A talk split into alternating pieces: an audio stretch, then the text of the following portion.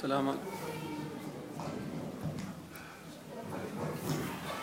السلام عليكم ورحمة الله وبركاته. الحمد لله رب العالمين والعاقبة للمتقين وأشهد أن لا إله إلا الله وحده لا شريك له وأشهد أن محمدا عبده ورسوله. صلى الله عليه وعلى آله وصحبه ومن تبعهم بإحسان إلى يوم الدين.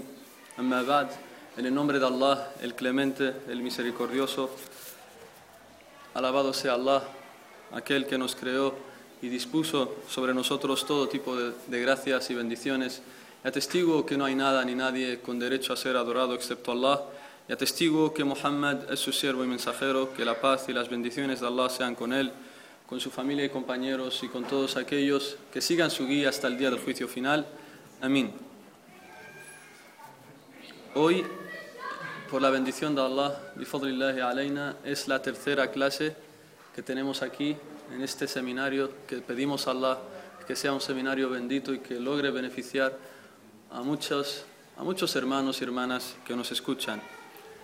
Por, ser, por estar el punto medio, en el punto intermedio de este seminario, esto nos recuerda a la famosa ley que mencionamos en la clase anterior, la famosa ley que sale en el Corán, en la que Allah nos dice describiendo a esta nación, a la nación de Muhammad sallallahu alayhi wa sallam, nos dice وكذلك جعلناكم أمة وسطا لتكونوا شهداء على الناس ويكون الرسول عليكم شهيدا En español, y de esta forma dispusimos que seáis una comunidad intermedia para que seáis testigos contra la gente y para que el profeta sea testigo sobre vosotros.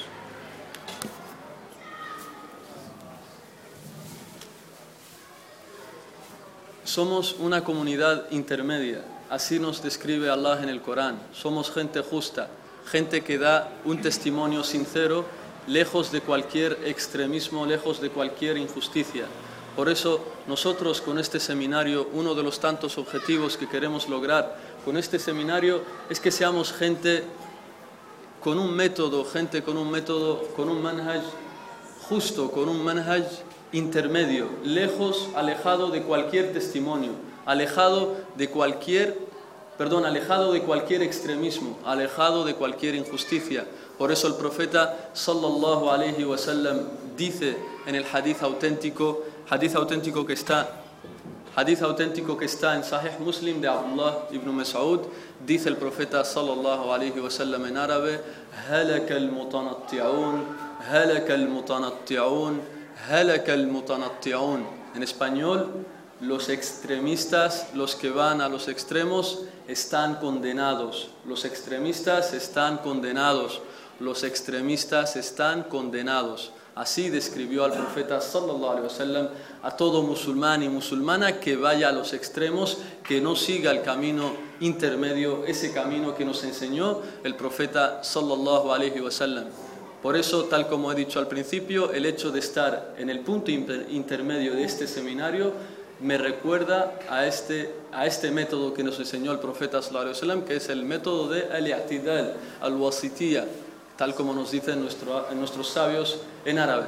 Dicho esto, pasamos ya a empezar con la clase de hoy.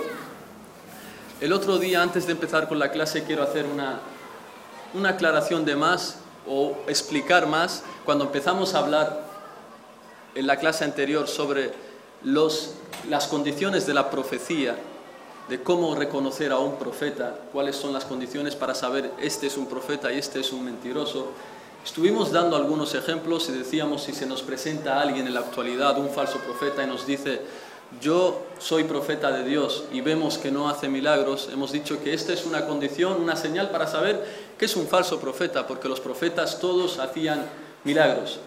Quiero dejar claro en esta charla de hoy para que así los hermanos entiendan el concepto y la explicación de forma correcta, de forma adecuada, es que nosotros creemos que Muhammad sallallahu alaihi wasallam es el último profeta de Dios. Nosotros creemos, es parte de Ahlus Sunnah wal Jama'a creer que el profeta Muhammad sallallahu alaihi wasallam es el último mensajero enviado a la humanidad y que después de él no vendrá nadie más. Después de él, después del profeta Muhammad sallallahu alaihi wasallam no vendrá nadie. Por tanto, cada vez que se nos presente alguien clamando ser un mensajero de Dios, alguien diciendo ser un profeta de Dios, nosotros ya de por sí lo rechazamos. ¿Por qué? Porque sabemos que no vendrá nadie más después del profeta sallallahu alaihi. Pero las condiciones que hemos mencionado son condiciones que vienen para que tú estés, incluso para que sepas que ese profeta es un farsante, porque además de que viene después del profeta sallallahu además de eso no cumple con las condiciones que nos mencionó Sheikh el-Islam Ibn Taymiyyah en la clase anterior. Esto era lo que quería recordar, no vendrá ningún profeta después de Muhammad sallallahu y si viene alguno hemos dicho que además de ser un farsante por venir después de Muhammad sallallahu alaihi wasallam, además de eso, veremos que no cumple con las condiciones o las señales que mencionamos en la clase anterior.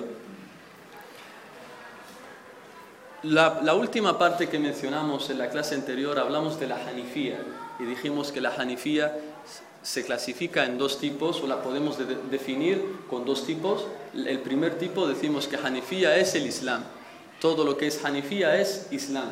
Y dijimos que la segunda definición que podemos dar de la Hanifía, es decir, la forma de adoración que tenía el profeta Abraham, eh, dimos una, definición más específica, que es tal como nos dice nuestro Sheikh Saleh al-Usaymi, Hafidahullah, dice la Hanifía, es el iqbal ala Allah bit tawhid, walazimuhu al mailu an kulli ma Allah.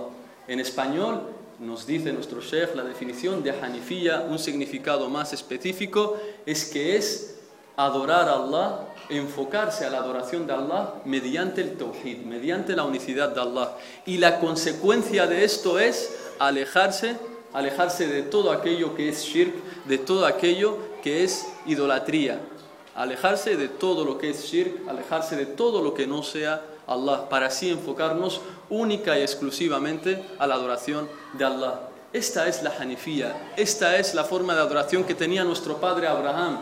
Y por eso es, es bueno que el musulmán y la musulmana cada mañana cada vez que amanezca por la mañana tenga presente estos significados, es decir, la hanifía, es decir, que hay que adorar solo a Allah y apartarse de todo lo que es shirk, apartarse de todo lo que sea adorar a alguien que no sea Allah. Y por eso vemos que el profeta sallallahu alaihi wasallam enseñaba una súplica que había que decir por la mañana, un dhikr de los adkar que, enseñaba el profeta sallallahu alaihi wasallam por la mañana para que así recordemos siempre esto, la hanifía, el adorar solo a Allah y apartarse del shirk. El profeta sallallahu alaihi wasallam nos dice que cada vez que amanecía dice dice lo siguiente en árabe: "Asbahna ala ala al-islam" وعلى دين وعلى كلمة الإخلاص وعلى دين نبينا محمد صلى الله عليه وسلم وعلى ملة أبينا إبراهيم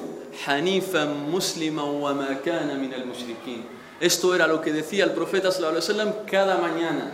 Cada vez que terminaba de rezar Salat Subh, que ahí es cuando se dicen los adkar de la mañana, después de que terminamos de rezar Salat Subh, ahí empieza la mañana en el Islam, ahí el profeta sallallahu entre muchos dua que decía, decía esto. Lo repetiré tres veces por si alguien lo quiere memorizar porque es un bello dhikr que tranquiliza al alma y que te recuerda esto, el que perteneces a la nación del Islam, a la nación del Tawhid, a la nación del profeta Abraham, alayhi salatu wassalam, wa ala nabiyina salatu wassalam. Dice el profeta sallallahu cada vez que amanezca un musulmán tiene que decir lo siguiente: Asbahna ala fitratil Islam.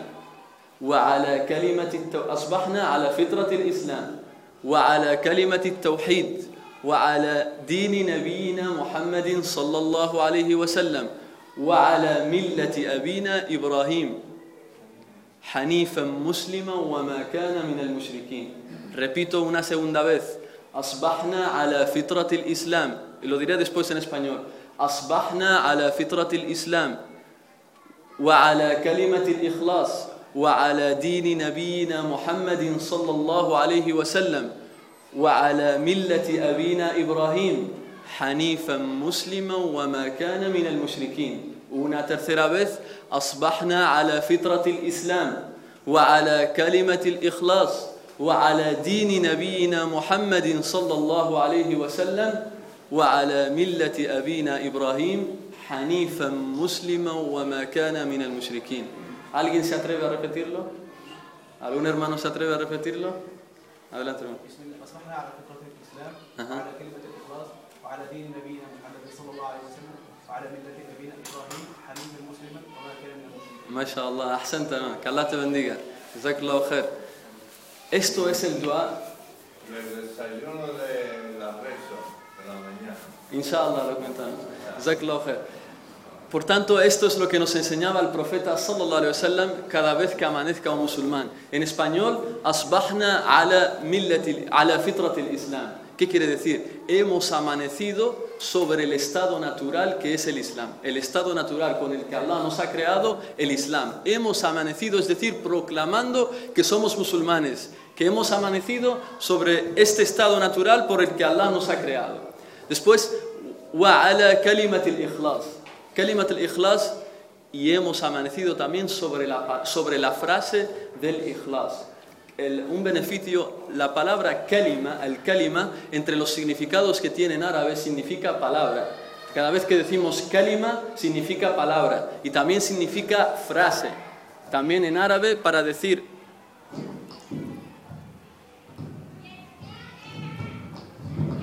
En árabe, para decir una frase también le decimos kalima.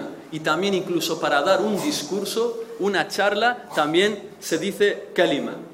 También le decimos kalima. Por eso hemos escuchado, escuchamos muchas veces a conferenciantes, a duat del Islam decir, hoy voy a dar una kalima en la mezquita tal, un- una kalima en la mezquita fulana. Y por eso aquí el profeta wasallam nos dice y hemos amanecido ala kalimati al-ikhlas. ¿Cuál es la frase del ikhlas? Es la ilaha illallah. Por tanto, con ikhlas sobre la frase y hemos amanecido sobre la frase de la sincera devoción, la sincera devoción es la ilaha illallah, es decir, hemos amanecido sobre el tawhid, hemos amanecido proclamando el tawhid y alejándonos del shirk. Y dice el profeta sallallahu después, wa ala dini nabiyina Muhammadin sallallahu alaihi wasallam. Y hemos amanecido también siendo parte de la religión de nuestro profeta Muhammad sallallahu alaihi wasallam y nos dice y termina diciendo wa ala millati Ibrahim y también hemos amanecido siguiendo la forma de ora- de adoración que tenía nuestro padre Abraham, nuestro padre Ibrahim, que es el padre de los, profetas y mensajeros. Dice, y Abraham era hanifan eh, musliman, afwan, hanifan musliman wa ma kana min al-mushrikin en español y Abraham era Hanif. Hemos descrito el otro día que era Hanif, es decir, aquel que solo se enfoca a la adoración de Allah y se aparta de todo lo que es el shirk, de todo lo que es la idolatría y el politeísmo. Nos, este Abraham, esta forma de adoración que tenía Abraham, es que adoraba solo a Allah, se apartaba de todo lo que era politeísmo, el politeísmo, y era musulmán y no se encontraba, y no se encontraba entre los idólatras. Por tanto, qué grande es el día de aquel musulmán que empieza, que inicia su día diciendo este dhikr, esta súplica. Qué grande es el día de este musulmán, a diferencia de aquel que empieza su día, tal como vemos en muchos eh, en muchas zonas alejadas de la ciudad, en, el campo y demás, gente que comienza su día yendo a la tumba del santo fulano para hacer shirk, para degollar un animal o para suplicar alguna necesidad tenga. ¿Qué diferencia entre un musulmán que empieza su día con este dhikr anunciándole a Allah que él es musulmán y que no se encuentra entre, entre los idólatras? ¿Qué diferencia entre este y aquel que comienza su día por la mañana quedando con una mujer para mantener una relación prohibida, para mantener relaciones que Allah ha prohibido. ¿Qué diferencia entre este musulmán que Allah bendecirá su día y aquel que lo empieza ya sea con el shirk, o ya sea pecando, ya sea pecando cualquier tipo de pecado. Esto, por tanto, era la pequeña introducción que quería hacer antes de meternos de lleno en la clase de hoy. Y hoy llegamos a las siguientes palabras.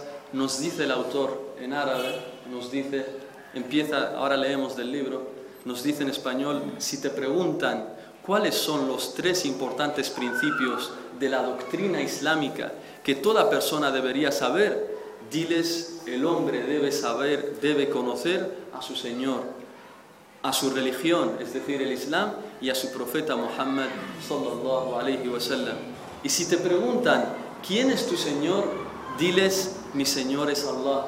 quien se ocupa de, de todos mis asuntos y también de todo el universo por su gracia. A Él adoro y no le atribuyo copartícipes. Allah dice, y la prueba de todo esto, la prueba de que a Él adoro y Él es el creador de todo y no le atribuyo copartícipes, es el siguiente versículo, dice Allah en el Corán, alabado sea Allah, Señor del universo. Y el universo, dice el autor, es todo aquello que Allah ha creado y yo formo parte de este universo. En árabe nos dice el autor, ahora lo he leído en español y ahora en árabe para que así relacionéis los conceptos o las palabras que yo he dicho en español. Dice el sheikh en árabe, فإذا قيل لك ما الأصول الثلاثة التي يجب على الإنسان معرفتها فقل معرفة العبد ربه ودينه ونبيه محمد صلى الله عليه وسلم فإذا قيل لك بما عرفت ربك فقل فإذا قيل لك بما عرفت ربك ف... فإذا قيل لك من ربك فقل ربي الله الذي رباني ورب جميع العالمين بنعمه وهو معبودي وليس لي معبود سواه. والدليل قوله تعالى الحمد لله رب العالمين. وكل ما سوى الله عالم وأنا واحد من ذلك العالم. Esto es lo que vamos a explicar en la primera parte de esta clase de hoy. Empieza el autor diciendo, si te preguntan cuáles son los tres importantes principios que todo musulmán tiene que saber. Y, vemos que él denomina que son tres principios. ¿De dónde saca que son los más importantes? ¿Por qué nos dice que son los más importantes? ¿Acaso se lo ha ocurrido a él? ¿Se le ha hecho un esfuerzo intelectual y ha determinado que son tres principios? Nosotros Tal como mencionamos en la clase, en la primera clase, perdón, vemos que aquí el autor, rahimahullah, este gran sabio, se apoya, en los hadices para determinar que son tres principios. ¿En qué hadices? Por mencionar algunos, un hadith, el primero, el que relata al Bara ibn Azib, que todos nosotros sabemos, nos dice que la persona, el siervo, todo siervo, sea musulmán o incrédulo, cuando esté en su tumba, nos dice el profeta wasallam, vendrán dos ángeles y lo sentarán le sentarán y le harán tres preguntas. ¿Cuáles son estas preguntas? Le dirán quién es tu Señor, cuál es tu religión y quién es tu profeta. Por tanto, saber esto, quién es nuestro Señor, cuál es nuestra religión y quién es nuestro profeta, son los tres principios más importantes. Porque ahí dependerá nuestra salvación o nuestro castigo. Cuando estemos en la tumba, ahí es donde se verá si tú serás de la gente victoriosa o de la gente del infierno. Por tanto, estos son los tres principios efectivamente más importantes.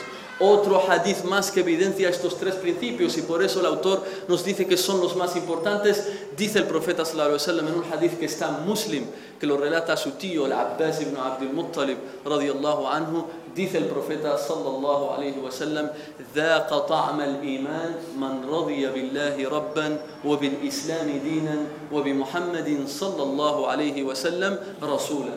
En español, saboreará la dulzura del imán o la dulzura de la fe quien esté complacido con Allah como Señor y esté complacido con el Islam como religión y esté complacido con Muhammad, la paz y las bendiciones de Allah sean con él, como mensajero. Por tanto, este es otro delil más de que nos evidencia que esta, estos tres principios son los más importantes y tenemos, estamos, tenemos el deber de conocerlos y aprenderlos y por eso la razón de este seminario. Otro hadith más, otro delil más que nos evidencia la importancia de estos tres principios es un hadith que nos relata Abu Sa'id al-Khudri. El profeta sallallahu alaihi wasallam le dice a este compañero, a este gran compañero del profeta sallallahu alaihi wasallam le dice: "Ya Abu Sa'id, ya Abu Sa'id, man radiya billahi rabban wa bil islam dinan wa bi Muhammadin sallallahu alaihi wasallam nabiyyan wajabat lahu al-jannah." En español, el profeta le dice a Abu Sa'id, y este segundo hadith está muslim también, el profeta le dice a Abu Sa'id al-Khudri, oh Abu Sa'id, oh Abu Sa'id, tienes que saber que quien esté complacido con Allah como Señor, con el Islam como religión y con Muhammad como profeta, wajabat lahu al-jannah, entrará al paraíso. Quien esté complacido con Allah como Señor, con el Islam como religión y con Muhammad como, como profeta, entrará al paraíso. Entrará al paraíso. Otro dalil más de por qué el autor nos dice tres importantes principios. Por tanto, fíjense, entraremos al paraíso si estamos complacidos de estas tres cosas. Y uno no puede estar complacido de algo si no lo conoce, si lo ignora. Por eso es que estamos estudiando estos, tre- estos tres principios para así saber en qué se basan. Otro delil más de los adkar, de, los, de las súplicas que nos enseñaba el profeta sallallahu alaihi wasallam para decir por la mañana y por la tarde se encuentra un dhikr que nos relata Thawban, el sirviente también del profeta sallallahu alaihi wasallam en el que el profeta sallallahu alaihi wasallam le dice, le enseña que todo musulmán por la mañana y por la tarde tiene que decir raditu billahi rabban wa bil islami dinan wa bi muhammadin sallallahu alaihi wasallam nabiyya Raditu billahi tres veces. Le dice, tiene que decirlo cada musulmán y cada musulmana por la mañana y por la tarde tres veces. Y hemos dicho, la mañana empieza después de Salat Subh. Después de rezar el Subh, ahí empieza la mañana. Ahí empiezas a decir todas las súplicas, los adkar que uno dice por la mañana. Entonces cada mañana el musulmán tiene que decir Raditu billahi rabban wa bil islami dinan wa bi Muhammadin sallallahu alaihi wa sallam nabiyyan. Y por la tarde, la tarde empieza después de Salat al-Asr. Hay diferencias de opinión entre los sabios si es después de Salat al-Asr o después de Salat al-Maghrib, pero la mayoría de los sabios, y es la opinión de Ibn al-Qayyim y otros grandes sabios, que dice que la opinión correcta es que empieza después del Asr. La tarde empieza después del Asr, por tanto, cada vez que recemos el Salat al-Asr, acto seguido decimos este dua, estas súplicas que se dicen por la tarde. Decimos por la tarde, después de rezar el Asr, Raditu billahi rabban, wa bil islami dinan, wa bi Muhammadin sallallahu nabiyya, tres veces. Tres veces por la mañana y tres veces por la tarde. Entonces, fíjense, hermanos y hermanas, el profeta sallallahu alaihi incitaba a su nación, a su comunidad a decir este dhikr cada día, cada día por la mañana y por la tarde, tres veces, para que así veamos que son tres principios importantísimos para la vida del musulmán. Y entonces el autor nos empieza diciendo y nos dice que el primer principio es conocer a tu Señor. El primer principio es conocer a Allah. ¿Cómo se conoce a Allah? Allah se lo conoce a través de, sus, de su creación y a través del Corán y la Sunna, a través de su revelación. Allah se lo conoce por medio de dos formas, por su creación y por su revelación. Y la revelación implica Corán y Sunna. Así llegamos a la evidencia a probar que Allah existe. Por su creación, reflexionando lo que Allah ha creado, evidenciamos que todo esto ha tenido que tener necesariamente un creador, un originador, y también reflexionando el Corán y la Sunna, porque a través del Corán y la Sunna conocemos cuáles son los nombres de Allah, cuáles son los atributos de Allah, qué hará la- Allah con la gente en el paraíso, cómo castigará a la gente del infierno, qué, les- qué ha sucedido con las naciones anteriores que desobedecieron a los mensajeros. Todo eso nos hace conocer más a Allah, nos hace ver cómo actúa Allah, cómo actúa con aquellos que le obedecen, cómo actúa con aquellos que le desobedecen. Por tanto, el musulmán llega al conocimiento de su Señor a través de dos formas, por su creación, lo que los, sabios, llaman ayatul kauniyya wa ayatul shar'iyya. Ayatul ayatul es decir, signos universales y signos legislativos, es decir, universales lo que Allah ha creado y legislativos Corán y la Sunna. Nos dice el primer principio, nos dice que el primer principio es conocer a Allah, conocer a tu Señor. Nos dice si, si te preguntan quién es tu Señor, si alguien te pregunta quién es tu Señor, ¿cómo respondemos? ¿Quién es tu Señor? ¿Cómo respondemos? Y aquí es donde mencionan nuestros sabios que nos dicen, hay un conocimiento que es obligatorio para todo musulmán y musulmana saberlo acerca de Allah que ningún musulmán y musulmana está excusado. Hay un conocimiento que todo musulmán y musulmana están obligados a saber con respecto a Allah, lo que llamamos en la primera clase fardu ain, obligación individual, a diferencia de lo que llamamos también en la primera clase fardu kifaya, obligación colectiva. Por tanto, esta obligación nos dice que es fardo ain, es una obligación individual. Todo musulmán y musulmana está obligado a saber con respecto a Allah cuatro asuntos. Todo musulmán y musulmana está obligado a saber cuatro asuntos sobre Allah, a conocer cuatro asuntos sobre Allah. El primer asunto que nos dicen nuestros sabios es saber que Él existe, que Allah existe. Allah es un Señor que existe, no es alguien inexistente, que no hay nada. Allah existe. Este es el primer conocimiento, que Allah existe, creer en su existencia. El segundo conocimiento, creer en su señorío, es decir, creer que Allah es el creador de todo lo que vemos y de lo que no vemos, que Él es el quien nos sustenta y que Él es quien dirige todas las cosas. Este es con respecto a su señorío. Primero tenemos que creer en su existencia, que Él existe.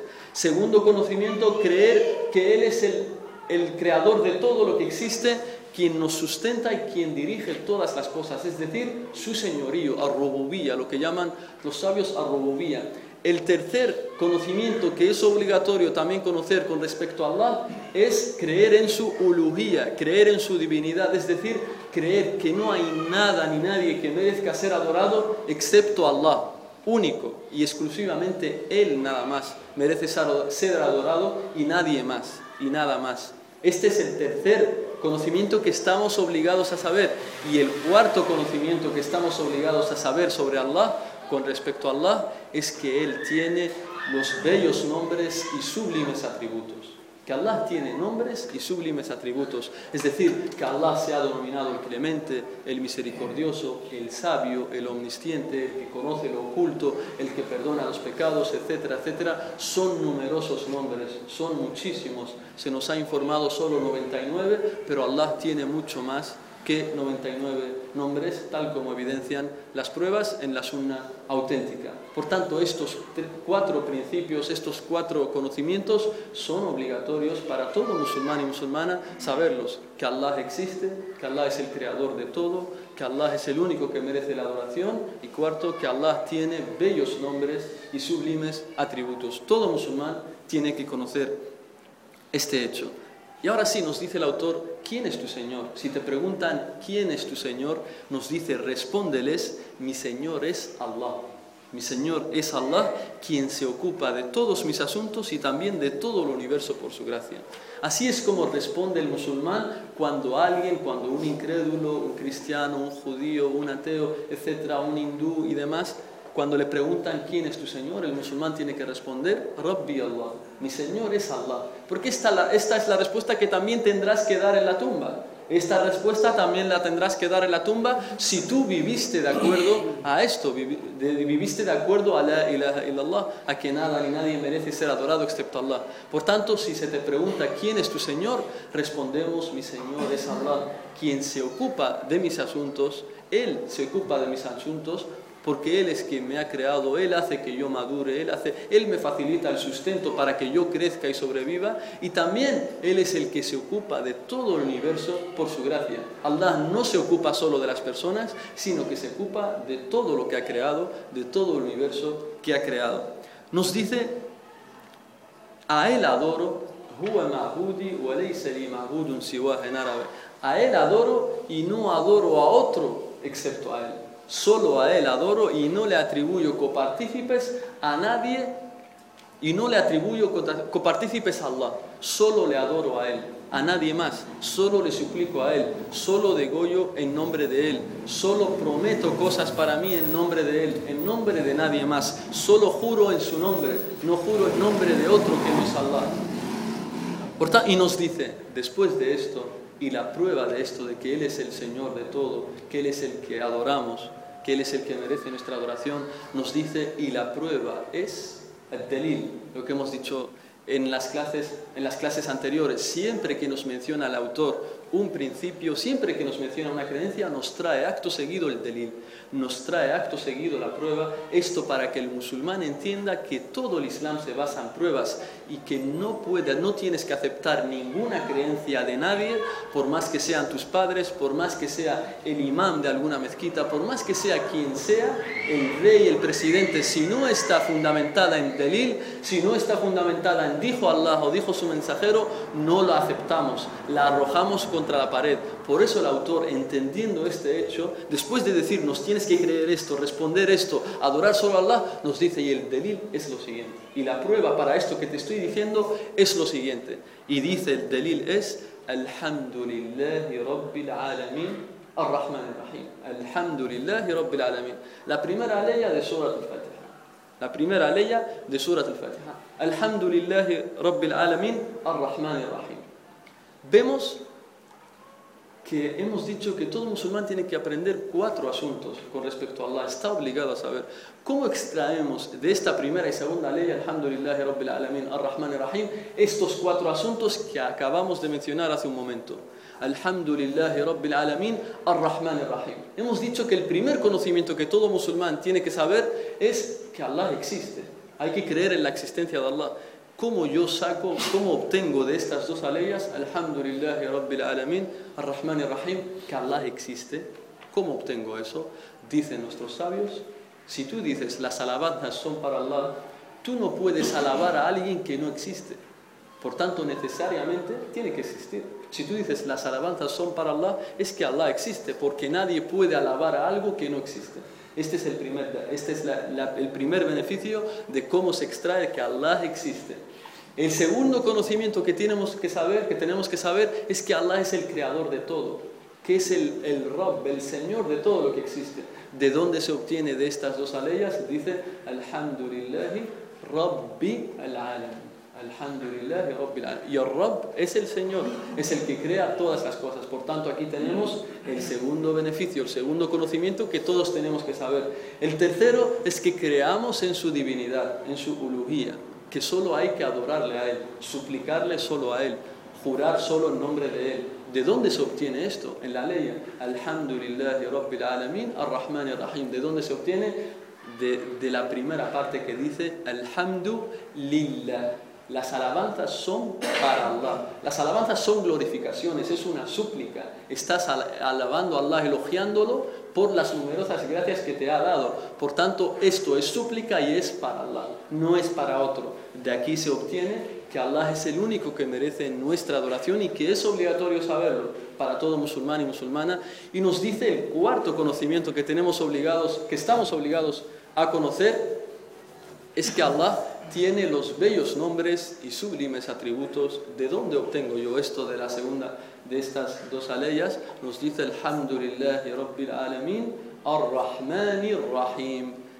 En el nombre, eh, alabado sea Allah, Señor del universo, el clemente, el misericordioso. Por estos son dos nombres de Allah. Ar-Rahman y Rahim son dos nombres de Allah. El clemente, el misericordioso son dos nombres de Allah y por eso nosotros, por eso, mejor dicho, nuestros sabios dicen que es obligatorio para todo musulmán y musulmana saber que tiene un Señor que tiene los bellos nombres y sublimes atributos, que no es un Señor que no ve ni que escucha como si fuera algo inexistente, es un Señor que ve, que escucha, que, es, que además de eso es misericordioso, es clemente, es perdonador, conoce lo oculto, es sabio, es omnisciente, etcétera, etcétera, etcétera.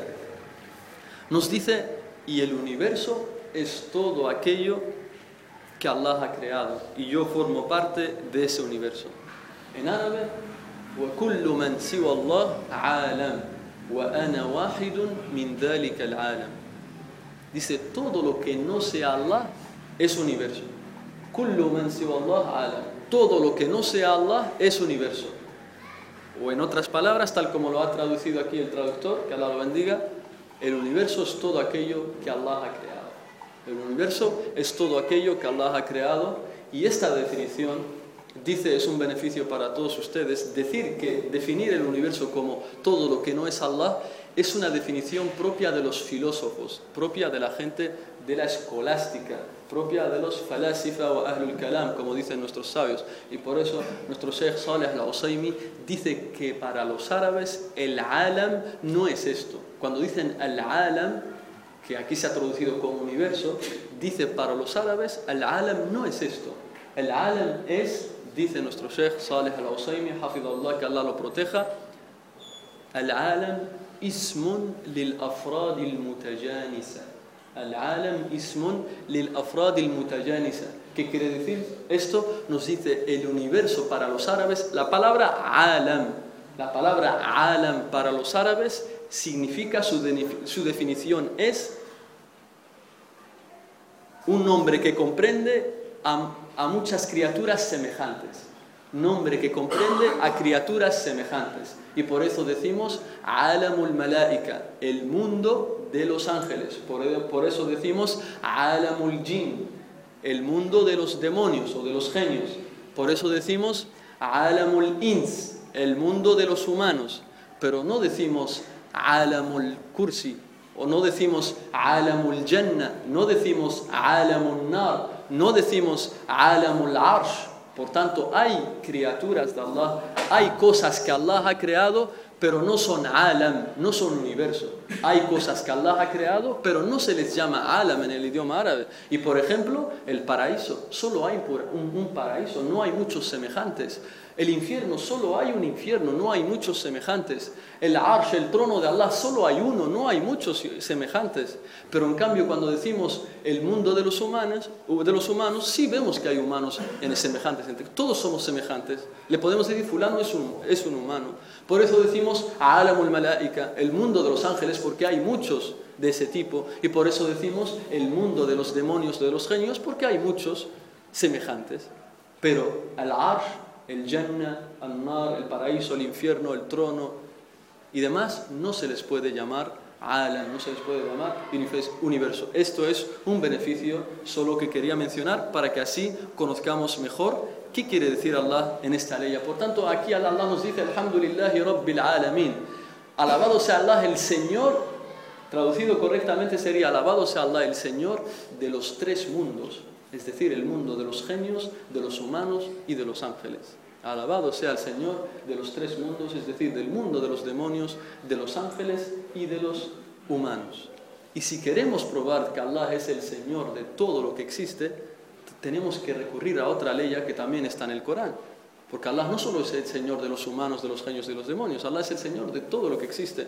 ¿Cuál es el delil? Dice Allah en el Corán, وَهُوَ رَبُّ كُلِّ شَيْءٍ y es el Señor de todas las cosas.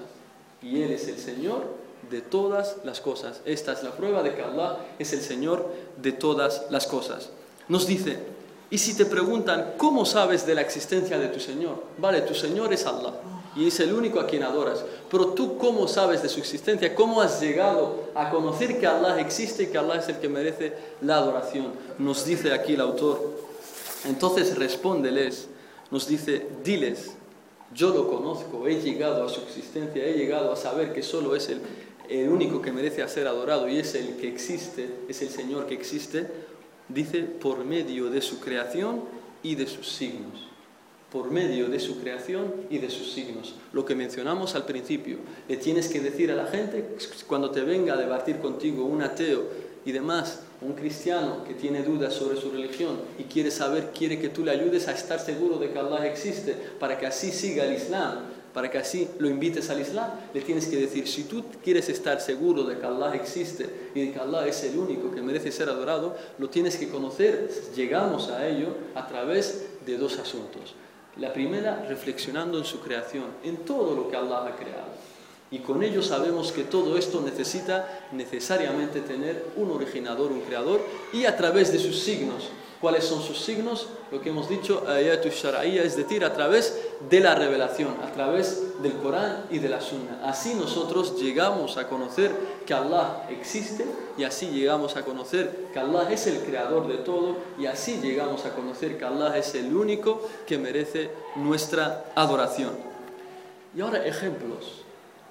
Nos dice el autor, فَإِذَا قِيلَ لَكْ بِمَا عَرَفْتَ رَبَّكَ فَقُلْ بآياته ومخلوقاته بآياته ومخلوقاته ومن, ومن آياته الليل والنهار والشمس والقمر ومن مخلوقاته السماوات السبع والأرضون السبع ومن فيهن وما بينهما. والدليل قوله تعالى ومن آياته الليل والنهار والشمس والقمر لا تسجدوا للشمس ولا للقمر واسجدوا لله الذي خلقهن إن كنتم إياه تعبدون. وأيضا قوله تعالى إن ربكم الله الذي خلق إن ربكم الله الذي خلق سبع سماوات في ستة أيام ثم استوى إن الله الذي إن ربكم الله الذي خلق السماوات والأرض في ستة أيام ثم استوى على العرش. يغشي الليل النهار يطلبه حثيثا. يغشي الليل النهار يطلبه حثيثا. والشمس والقمر والنجوم مسخرات بأمره. ألا له الخلق والأمر.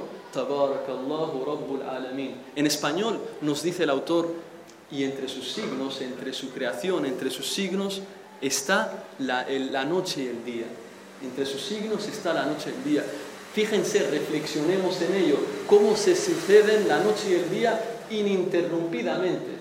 Se va la noche, viene el día, se va el día, viene la noche, se va la noche, viene el día, ininterrumpidamente hasta que Allah decrete lo, hasta que Allah decrete lo contrario y se levante el día del, el día del juicio.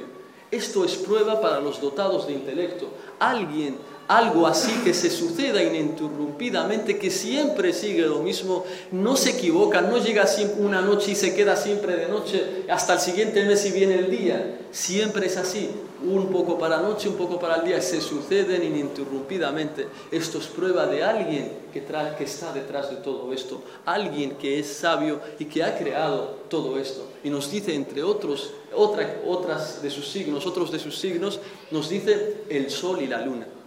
El sol y la luna. ¿Cómo sabemos esto? ¿Cómo evidenciamos esto de la existencia de Allah? Allah nos pone a un sol que está a miles de kilómetros sobre, la tierra y aún así de solo de este sol, de él depende que todos nosotros subsistamos. Gracias a ese sol se crecen las plantas, cre- crecen los árboles, gracias a ese sol llega el día y la gente en el día va y busca su, sustento para así subsistir y, y mantener a su familia. Gracias a ese sol se producen muchas relaciones, muchas composiciones en la naturaleza. Todo eso para que así nosotros, para que así nosotros adoremos solo a Allah y reconozcamos su divinidad y su señorío. Y del mismo modo la luna, fíjense cómo al principio va siendo pequeña, después va siendo grande hasta que sea luna llena, hasta que sea luna y, de- y después vuelve otra vez como era al principio. Y esto nos dicen los sabios, nos recuerda a el ser humano. El ser humano también empieza siendo débil, después va madurando, va creciendo, llega a la vejez y otra vez se vuelve débil, tal como pasa con la luna. Empieza pequeña, pequeña, se va agrandando hasta que sea luna llena, pero después termina luna, luna, luna llena y empieza el siguiente mes y la luna otra vez vuelve a ser pequeña. Nos dice el Sheikh Ibn esto también se parece al ser humano. En esto también hay pruebas y por eso gracias a la luna los viajeros se guían por el camino. Gracias a esta luna la gente puede saber que ha llegado un, un mes, un mes nuevo, etcétera, etcétera, de los tantos beneficios que Allah nos tiene con esta luna. Con, la luna llega, llega la noche y en ella encontramos reposo y tranquilidad. Reposo y tranquilidad. Por eso si todo nos dice Allah en el Corán, si todo la vida fuera de día, la gente tendría problemas, no, no sentirían esa paz y esa tranquilidad. Del mismo modo, si, todo, si toda nuestra vida fuera de noche, también todos sentiríamos intranquilidad. Y Allah, por su, por su sabiduría, dispuso que la noche y el día se vayan sucediendo ininterrumpidamente, tal como hemos dicho. Nos dice, y de su creación están los siete cielos los siete cielos que nosotros no vemos, pero que nos ha llegado a través de la revelación, a través del profeta sallallahu alaihi wasallam, de que están ahí y que uno está encima de otro y que en ellos están los ángeles y que también están los profetas, algunos profetas en cada cielo, etcétera, etcétera. También el, el musulmán que reflexiona en todo esto en los cielos también determina de cómo algo así ha, podido surgir por sí solo y por eso le lleva le lleva, le lleva inevitablemente a reconocer el señorío de Allah, a reconocer que solo es Allah el único que nos ha creado. Y del mismo modo nos dice, y las siete tierras, también saber, el musulmán sabe que tenemos siete tierras bajo esta, tal como nos informó el profeta sallallahu alaihi wasallam, que no es una, sino siete. Y esto también reflexiona quién la ha podido crear. Nada surge por ciencia, sabemos que nada surge por sí solo. Y sabemos también con esto nos lleva a reconocer la divinidad y el señorío de nuestro, de nuestro Señor, de nuestro Rabb, Allah. Y nos dice y también los que lo habitan, también sabemos que los cielos, como dijimos antes, lo habitan ángeles y lo habitan profetas y del mismo modo vemos que Allah ha creado cosas que no vemos, pero aún así sabemos que están ahí porque Allah y su mensajero nos lo han informado. Y nos dice, y la prueba de todo esto, nos menciona todo esto y ahora nos dice, y la prueba, el delil es, nos dice, dijo, dijo Allah en el Corán, dice Allah en el Corán, y entre sus señales están la noche y el día, el sol y la luna. Adorad a Allah que los creó, si es a Él a quien adoráis. En árabe, el traductor aquí ha omitido una frase que es en la ley dice. Dice en español, no os postréis ni ante el sol ni ante la luna, pero postraos ante Allah que, ha que las ha creado, que ha creado el sol y la luna. Este es un delil, esto es una refutación para todos aquellos no musulmanes que nos dicen que nosotros adoramos a la luna, que porque tenemos el símbolo de la luna y demás en algunas mezquitas, que eso nosotros musulmanes eso implica que adoramos, que adoramos a la luna. Quien quiera refutarles, aquí tiene el delil. Allah nos dice en el Corán, la tasjudu, eso es un nahi, es una prohibición. La tasjudu lishamsi wala lilqamar. No os postréis ni ante el sol ni ante la luna, sino que postraos ante Allah quien las ha creado, quien ha creado el sol y la luna. Por tanto, esta es refutación, esta es prueba para aquellos que nos dicen o que nos acusan de que nosotros adoramos al dios luna, como dicen algunos que no creen en el Islam. Nos dice y otra, otro delil más, otra prueba más de que el musulmán llega al conocimiento de su Señor o a la existencia de Allah y que Él es el único que merece ser adorado a, través de la reflexión en su creación. Nos dice y el otro delil, la otra prueba es que Allah dijo en el Corán, ciertamente vuestro Señor es Allah, quien creó los cielos y la tierra en seis días. Luego se estableció en el trono hace que la noche y el día se sucedan ininterrumpidamente y creó el sol, la luna y las estrellas sometiéndolos a su voluntad. ¿Acaso no le pertenece la creación y Él es quien dictamina las órdenes según le place? Glorificado sea Allah, Señor del universo. Por tanto, el hecho de saber que es Allah quien hace todo esto, que ha creado todo esto, el musulmán le lleva inevitablemente a adorarlo solo a Él. Por eso el shirk es la peor, por eso el shirk es la peor injusticia en la que puede caer un siervo. La peor injusticia es el shirk. ¿Por qué? Perdón, porque llevas la adoración a alguien que no se la merece, cuando quien realmente se la merece es Allah. Por eso el shirk es la peor de las injusticias en las que puede caer un siervo. Acto seguido nos dice el autor, dijo Ibn Kathir, o mejor dicho menciona otra prueba, dice, y él hizo de la tierra un lugar habitable para vosotros y del cielo un techo, e hizo descender la lluvia del cielo con la que hace brotar frutos para vuestro sustento. No atribuyáis pues copartícipes a Allah, sabiendo, siendo que sabéis, que sabéis que Él es el único creador. Por tanto, esta es otra prueba más, sabiendo que Allah es el que nos ha hecho esta tierra, que desciende la lluvia, otra evidencia más de que Allah es el único que merece ser adorado. Dijo Ibn Kathir, dice el, el Sheikh, وقال ابن كثير رحمه الله الخالق لجميع هذه الأشياء هو المستحق للعبادة الخالق لجميع هذه الأشياء هو المستحق للعبادة En español dijo Ibn Kathir, Ibn Kathir es un sabio del tafsir y es un historiador también, es el autor del, del famoso convenio, de la famosa enciclopedia El Bidaya o Nihaya, El Principio y el Fin, que es un libro que habla sobre la historia de la humanidad. Por tanto, él, este gran sabio Ibn Kathir y autor del gran tafsir, que se llama tafsir Ibn Kathir, es tafsir al-Qur'an al-Azim, conocido entre la gente como tafsir Ibn Kathir, nos dice este gran sabio, el creador de todas estas cosas, el creador de todo lo existente, es quien realmente merece ser adorado. El creador de todo esto es quien realmente ser adorado, realmente merece ser adorado. Y ahora llegamos al punto, porque hemos mencionado, mencionamos mucho adoración, que hay que adorar solo a Allah, que no hay que adorar a otros. Y ahora llega el punto donde el autor nos va a hablar de la adoración. ¿Qué es la adoración? ¿Qué es la adoración? Y la mejor definición que encontramos en este, en, este, en este punto es la definición dada por el sabio del Islam, por el Sheikh al-Islam Ibn Taymiyyah, y él definió, definió la ibada, definió la adoración como ismun jami'un li kulli ma yuhibbuhu Allah min al-aqwal wal-af'al al-zahira wal-batina. En español nos dice el Sheikh al-Islam Ibn Taymiyyah que la adoración es un nombre que comprende todas las palabras y acciones que Allah ama, ya sean externas o ya sean internas. La adoración, repito, nos dice el sabio del Islam Ibn Taymiyyah, la adoración es un nombre, este nombre, adoración comprende todo aquello que Allah ama de palabras y acciones, ya sean externas o internas. Y ahora vamos a ver diferentes ejemplos de la adoración, diferentes actos que son adoración para que ustedes vean que la adoración no solo es rezar, no solo es ayunar, no, no solo es peregrinar a la Meca, la adoración es mucho más que eso, va mucho más allá que estas cosas que nosotros vemos a primera vista. La adoración, repito, va más allá de estas cosas que conocemos. Y nos dice el autor, entre las distintas formas de adoración que Allah ha ordenado se encuentra el Islam, el imán y el ihsan. Entre las distintas formas de adoración que Allah nos ha ordenado se encuentra el Islam, que es la adoración externa, que es una forma de adoración externa.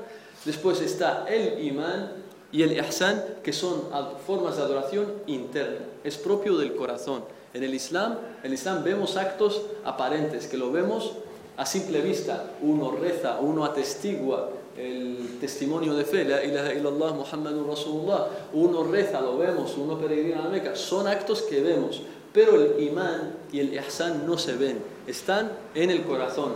Y por eso vamos a dejar la explicación de estos tres puntos, el Islam, el Imán y el Ihsan, para cuando lleguemos al segundo principio, porque todavía estamos en el primer principio. Cuando lleguemos al segundo principio, que es el Islam, vamos a detallar qué es el Islam, vamos a detallar qué es el Imán, qué es el Ihsan, tratando, poniendo como base el famoso hadith del ángel Gabriel. Y de él extraeremos los beneficios que nos mencionan nuestros sabios. Nos dicen, también hay formas de adoración que Allah nos ha enseñado, que, Allah, que, que son partes del Islam, nos dice la súplica, el temor, la esperanza, encomendarse a Allah, el anhelo, la humildad, el arrepentimiento, el pedido de ayuda, el refugio y socorro, el sacrificio de animales, las promesas y otras todas estas formas de adoración son ordenadas por Allah y solo, dice el autor, y solo tienen que ser realizadas a Él. Todo esto es también adoración. Arrepentimiento es adoración. Súplica es adoración. Pedir socorro y refugio es adoración. Confiar en Allah es adoración. Encomendarse a Él es adoración. Buscar ayuda es adoración. El temor es adoración. La esperanza es adoración el amor es adoración, etcétera, etcétera, etcétera, tal como nos dice el autor aquí. Y nos dice todas estas cosas, todas estas formas de adoración, solo tienen que ser realizadas a Allah, únicamente a Él. Y ahora nos dice, y el delil es, y la prueba es, de que todas estas cosas hay que hacerlas solo para Allah. ¿Cuál es la prueba? Dice el autor, وَأَنَّ الْمَسَاجِدَ لِلَّهِ فَلَا تَدْعُوا مَعَ اللَّهِ أَحَدًا por cierto, que en las mezquitas solo se adora a Allah. Así pues, no, no invoques a nada ni nadie junto con Allah. De aquí obtiene el autor que ya que adorar a Allah en las mezquitas es un acto de adoración y nos dice Allah, y no invoques a nada ni nadie, esto es la prueba, esto es la evidencia, que ningún acto de adoración puede ser dirigido a otros que no son Allah. Y ya hemos dicho que el masajid en árabe tiene dos significados, los recordamos aquí. Masajid, el primer significado que tiene en árabe es el lugar donde uno se postra ante Allah, es decir, lo que conocemos como las mezquitas, masajid, y también masajid para los árabes significa las partes del cuerpo sobre las que uno se postra la frente y la nariz, las palmas de las manos, las rodillas y, los dedos de los pies se denominan también mesajid en árabe. También se denominan mesajid. Y nos dice Allah, tanto si el significado es en las mezquitas como estas partes, nos dice Allah, todo esto tiene que ser solo para Allah. Estas partes, solo, estas siete partes, solo se tienen que postrar ante Allah. A nadie más. En las mezquitas solo se tiene que adorar a Allah. A nadie más. Cualquier tipo de adoración.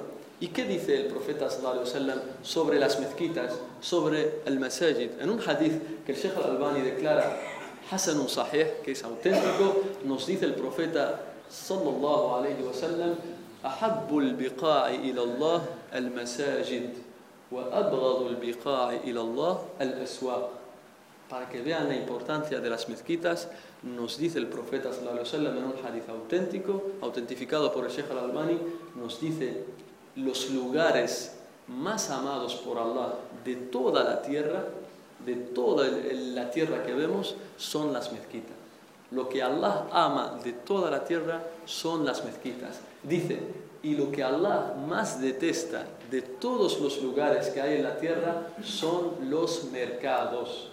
Los mercados, al-aswaq, ¿Por qué? Porque ahí es donde se, se, produce mucha fitna, mucha gente jura en falso de que esta mercancía es de hoy y no es de hoy, mucha gente engaña, mucha, se ve mucha, mucha mezcla entre hombres y mujeres, mucho, mucho tabarros, etcétera, etcétera. Por eso es que Allah no ama esos lugares, los mercados, pero de lo que Allah más ama, de todos los lugares que hay en el mundo, son las mezquitas. Y por eso la elección de que este seminario sea en la mezquita y no sea en ninguna sede de asociaciones islámicas, porque Allah, porque aquí es donde hay más baraka, en las mezquitas es donde hay más baraka, más que cualquier otro lugar. ¿Por qué? Porque es Allah, Allah ama a estos lugares por encima de otros. Y nos dice el autor, aquel que dirija algún acto de adoración a otro en vez de Allah es considerado un incrédulo y un, y un idólatra. كل من صرف شيئا منها لغير الله فهو كافر مشرك así dice en árabe es incrédulo y idólatra todo aquel que realice alguno de estos actos de adoración a otro que no es Allah dice ha cometido incredulidad y ha cometido politeísmo ¿Y cuál es la prueba? Porque no podemos aceptar las palabras así por así nos tienes que presentar el delil, la prueba, para que nosotros veamos que todo aquel que invoque o adore a otro que no es Allah ha caído en shirk y es kafir. ¿Cuál es la prueba? Dice Allah en el Corán, la prueba, وَمَنْ يَدْعُ مَعَ اللَّهِ إِلَهًا آخَرَ لَا بُرْهَانَ لَهُ بِهِ فَإِنَّمَا حِسَابُهُ عِنْدَ رَبِّهِ إِنَّهُ لَا يُفْلِحُ الْكَافِرُونَ En español, y quien invoque a otro junto con Allah sin tener prueba, sin tener evidencia en árabe, la burhana lahu bihi, sin tener prueba, tendrá que rendir cuenta ante él. Tendrá que, que rendir cuenta ante él y dice, y los incrédulos no prosperarán. Yuflihul.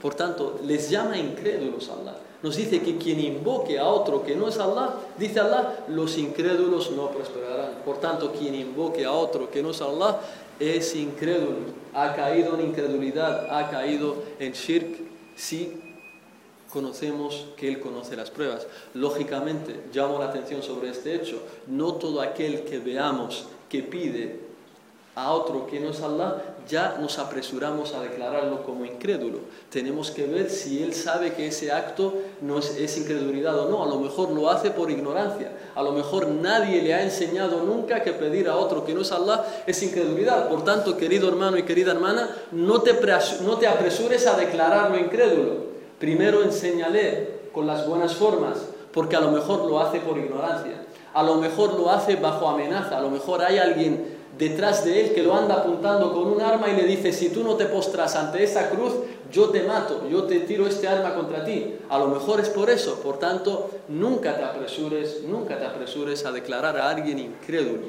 hasta que tú veas que le han llegado las pruebas, hasta que tú le enseñes, hasta que le digas, mira, que pedir a otro que no es Allah es incredulidad. Recién entonces, si tú ves que ha entendido el mensaje, y demás, y no quiere hacerte caso, te dice, yo sé que la adoración solo es Allah, pero no quiero hacérsela a Allah, se la quiero hacer al santo fulano, recién entonces sí, decimos que fulano es incrédulo, pero antes de eso, no. Ni se te ocurra, hermano musulmán, y siempre antes de declarar a alguien como incrédulo, recurre a la gente de conocimiento, recurre a los sabios, porque quizás estás viendo cosas que son incredulidad y que realmente no lo son. Este es el consejo para todos los hermanos y hermanas. Nos dice que de los distintos tipos de adoración que Allah, que son, que son adoración, nos dice la primera es la súplica. Ahora vamos a hablar de cada una de ellas. Nos mencionó muchas. Nos dice la súplica, el temor, el anhelo, la esperanza, el pedir ayuda, el refugiarse, el socorro, vamos a hablar de cada una y vamos a definir qué es cada una para que así sepamos de qué estamos hablando y no son simples nombres que mencionamos y ya y que nadie entiende. Vamos a mencionar sus significados. Empieza el autor diciéndonos la súplica. El dua, la súplica es un término claro que no necesita mayor definición. Suplicar, suplicar a alguien, suplicar a Allah no se puede, está prohibido suplicar a otro que no es Allah. Suplicar a alguien que no es Allah como objeto de adoración está prohibido en el Islam. Nos dice que el delil de que la súplica es adoración, nos menciona el hadith, dice, porque el hadith dice, la súplica es la esencia de la adoración. En árabe, La súplica es la esencia de la adoración.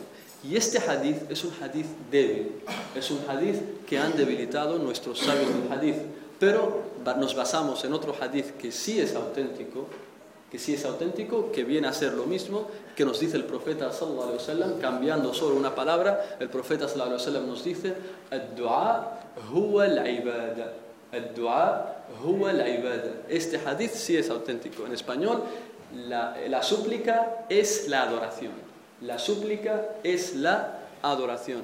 La súplica es la adoración. Y la súplica, el dua, los sabios la clasifican en dos tipos. Está lo que llamamos dua ul mas'ala o dua ul ibad. La súplica por algo personal, por un deseo que tienes personal, o Allah, dame, o Allah, hazme que encuentre una buena esposa para casarme con ella, o Allah, recompénsame con, con hijos, etc. Algo personal tuyo. Esto es una súplica personal y el siguiente tipo es una súplica de ibada, de adoración. Cualquier acto de adoración se le llama súplica. Rezar se le llama súplica. Peregrinar a la Meca se le llama súplica. Leer, el Corán se le llama dua. Porque a través de esos actos es como si tú le dijeras a Allah, oh Allah, quiero que me tengas misericordia. Yo estoy haciendo todo esto anhelando que me des tu misericordia. Por eso los sabios nos dicen que el dua se clasifica en dos.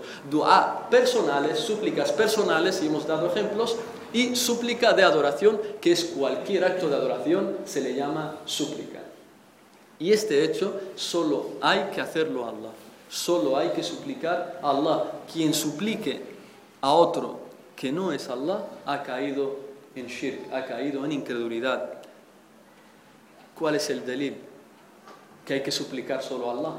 No podemos aceptar las palabras de este sabio así por así. Nos tiene que dar la prueba para creer a este sabio Nos dice, y el delil de que solo hay que suplicar a Allah es la ley coránica que dice, وَقَالَ رَبُّكُمْ أُدْعُونِي أَسْتَجِبْ لَكُمْ وَقَالَ رَبُّكُمْ أُدْعُونِي أَسْتَجِبْ لَكُمْ Y dijo vuestro Señor, suplicadme a mí, suplicadme y os responderé.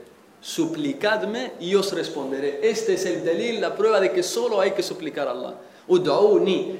Termina este verbo en ya. Y aquí la ya en árabe se llama ya ul mutakallim, es decir, él. Invocadme a mí. Ud'uni. A mí. Solo a él. Y no a otro no aunque sea el profeta Muhammad sallallahu alaihi wasallam ni a los ángeles como vimos en la clase anterior y nos cuenta un suceso nuestro querido Sheikh Abdul Razzaq al-Badr que Allah lo, proteja y lo eleve en grados en el paraíso y le recompense por todo lo que nos enseña nos dice una vez yo estaba en la mezquita leyendo el Corán y al lado mía había un señor un hombre que empezó a suplicar llorando concentrado, empezó a suplicar a quién? Al profeta, diciendo, Ya Rasulallah, te pido que me ayudes, Ya Rasulallah, levanta esta desgracia que ha caído sobre mí, Ya Rasulallah, perdóname los pecados, Ya Rasulallah, suplicando al profeta, sallallahu alaihi wasallam. Fíjense, este, este acto es shirk, pero el sheikh no se apresuró a declararlo incrédulo. El sheikh no dijo, uh, un kafir al lado mía, yo me, yo me levanto de aquí. Nuestro sheikh, ¿qué hice? Dice entonces yo al escucharle suplicar al profeta Muhammad sallallahu ¿qué hice? Nos dice, me levanté a él, me senté, me senté cerca suya y le dijo, salamu alaikum, discúlpame, quiero mencionarte unas cosas. No le dijo, has cometido un shirk, ni nada. Le dijo, quiero leerte unas aleyas y unos hadices que dice el profeta sallallahu. Nos dice el Sheikh y empecé a decirle todas las aleyas que dicen que hay que suplicar solo a Allah. Todas las aleyas que, que dicen como esta. وَقَالَ رَبُّكُمُ ادْعُونِي أَسْتَجِبْ لَكُم Otra ley, وَأَنَّ الْمَسَاجِدَ لِلَّهِ فَلَا تَدْعُوا مَعَ اللَّهِ أَحَدًا Etcétera, etcétera. Todas las aleyas que evidencian que solo hay que suplicar a Allah. Dice, después de que terminé de mencionarle las aleyas, empecé a mencionarle los hadices que dicen que solo hay que suplicar a Allah. Solo hay que suplicar a Allah, como el famoso hadith de Abdullah ibn, Mas'ud- de Abdullah ibn Abbas en el que el profeta sallallahu alaihi wasallam le dice, وَإِذَا سَأَلْتَ فَاسْأَلِ اللَّهِ y si le pides a alguien, si le suplicas a alguien, pídeselo a Allah. Dice el Sheikh, le, empecé también a mencionar todos estos hadices. Y acto seguido, fíjense, el Sheikh no le ha dicho, "Has te he escuchado suplicar al profeta, has cometido shirk.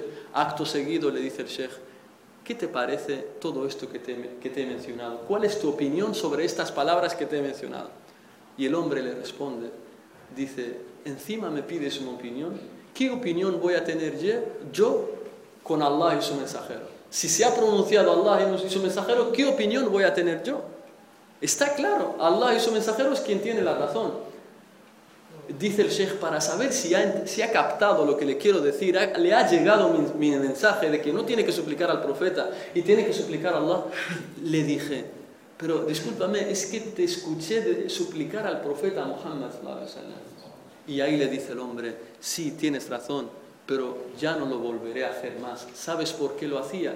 Te juro porque yo de la tierra de la que vengo, vino a hacer el Hajj, dice, porque de la tierra de la que yo vengo, nunca, nunca me ha enseñado nadie que hay que suplicar solo a Allah.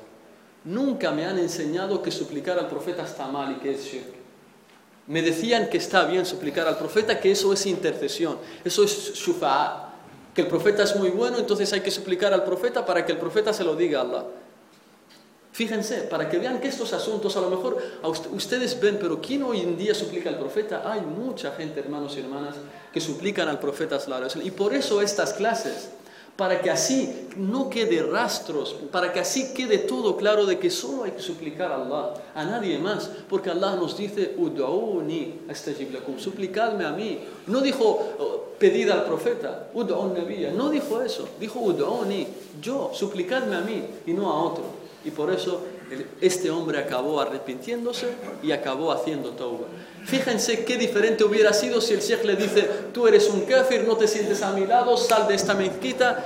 Hubiera sido todo lo contrario, pero el sheikh le enseñó, le empezó primero a recitar aleyas, hadices, ¿qué te parece? ¿Cuál es tu opinión? ¿Qué crees? Pero es que te escuché decir al profeta esto. Y ahí el hombre se dio cuenta. Porque es así, las almas cuando ven que alguien les quiere aconsejar, te aceptan, pero cuando ven que alguien las amenaza y los quiere sacar del camino, se espantan, se alejan.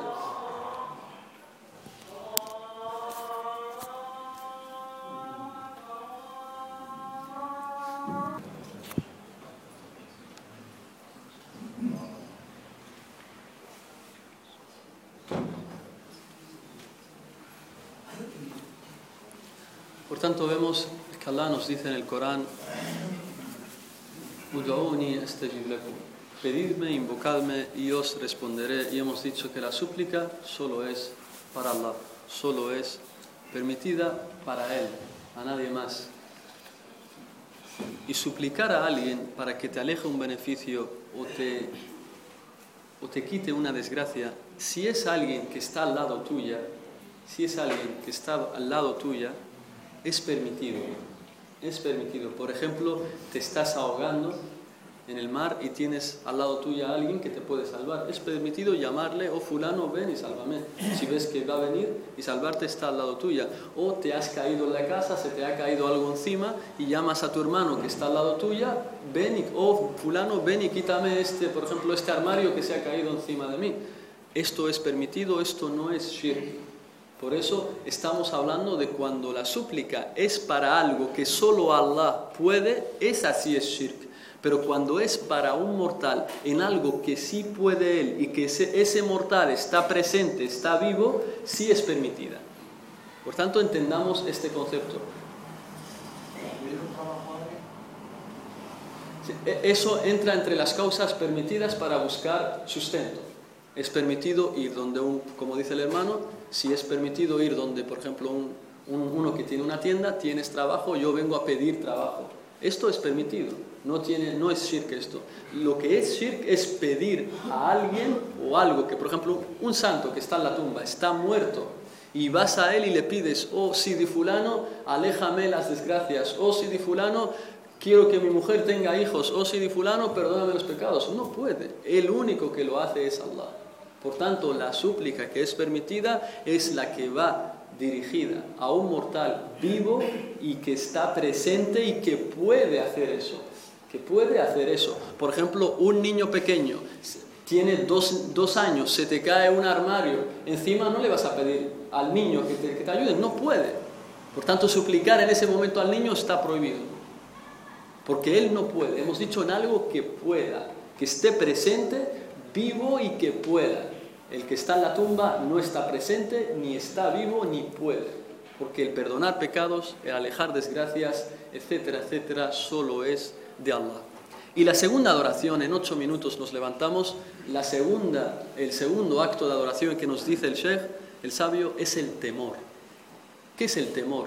Es el khawf, en árabe, el temor. El temor a Allah nos dice que el temor solo hay que temer a Allah. No hay que temer a nadie más, solo Allah.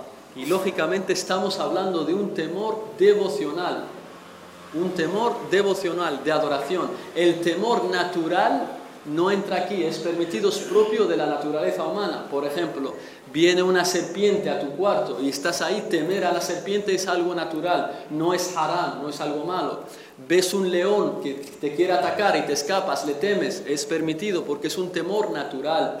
Ves a un enemigo que te está apuntando con un arma, te quiere matar, le temes, es algo natural. Incluso el profeta sallallahu alaihi wasallam vemos que en la sunna nos enseñó un dua, el profeta sallallahu alaihi wasallam cuando temía a una gente, el profeta sallallahu alaihi wasallam decía, "Allahumma inna naj'aluka fi nuhurihim wa na'udhu bika Allahumma min shururihim." El profeta siempre que tenía miedo de una gente que le quieran matar, que le quieran hacer daño, decía esta súplica, este dua, "Allahumma inna naj'aluka fi nuhurihim wa na'udhu bika Allahumma min shururihim." El profeta decía esto. Por tanto, el temor del que estamos hablando es un temor de que de algo que solo Allah lo puede. Por ejemplo, que alguien esté en su cuarto y tema que el, santo fulano de la tumba se levante y le mate.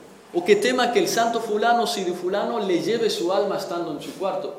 O que tema que alguien, que una persona, un mortal, le pueda sellar su corazón y hacerlo incrédulo. Esto, o que le pueda guiar estando él en otro sitio. Esto solo lo puede hacer Allah. Quien guía, quien desvía, quien se lleva las almas, solo lo puede hacer Allah. Temer a otro que no es Allah es shirk.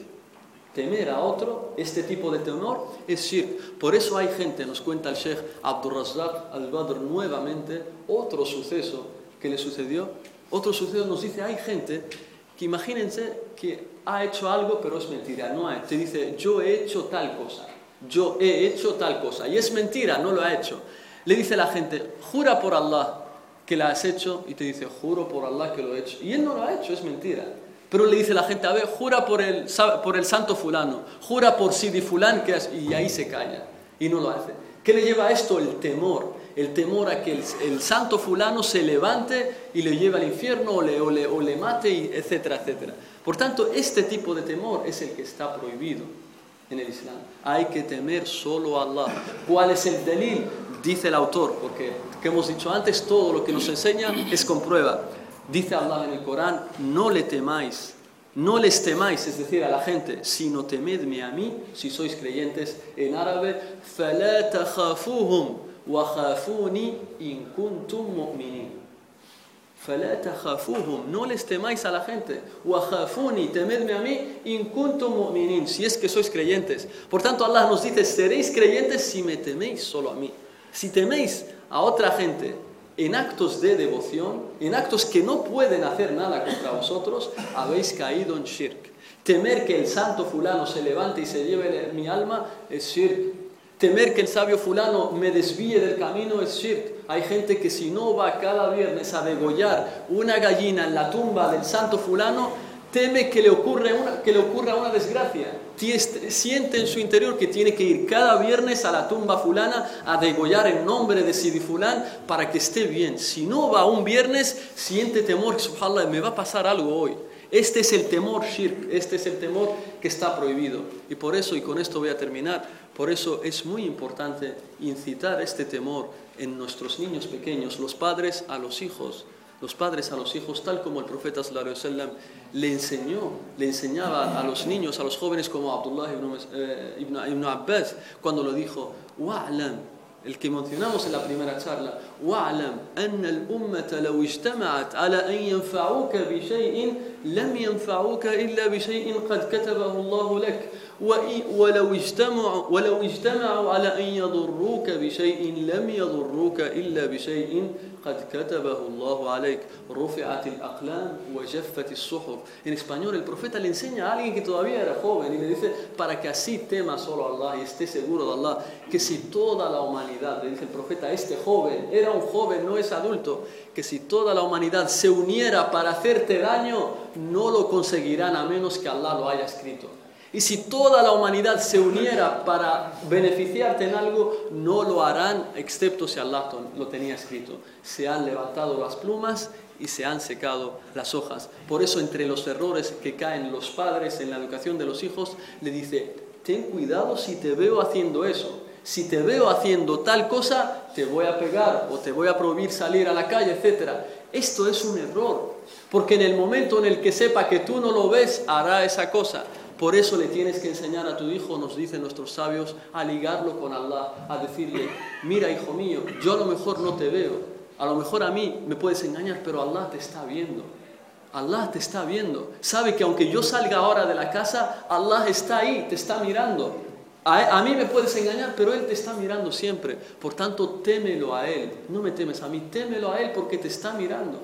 Con esta forma, si enseñamos a nuestros hijos estos, verán que se levantan desde niños, madurarán temiendo solo a Allah y no temiendo a la gente. Y por eso es error callar a los niños o llevarlos a dormir diciéndoles, duerme o si no te traigo, si no va a venir el monstruo a comerte y a hacerte daño. Cosas así no van con nuestros hijos.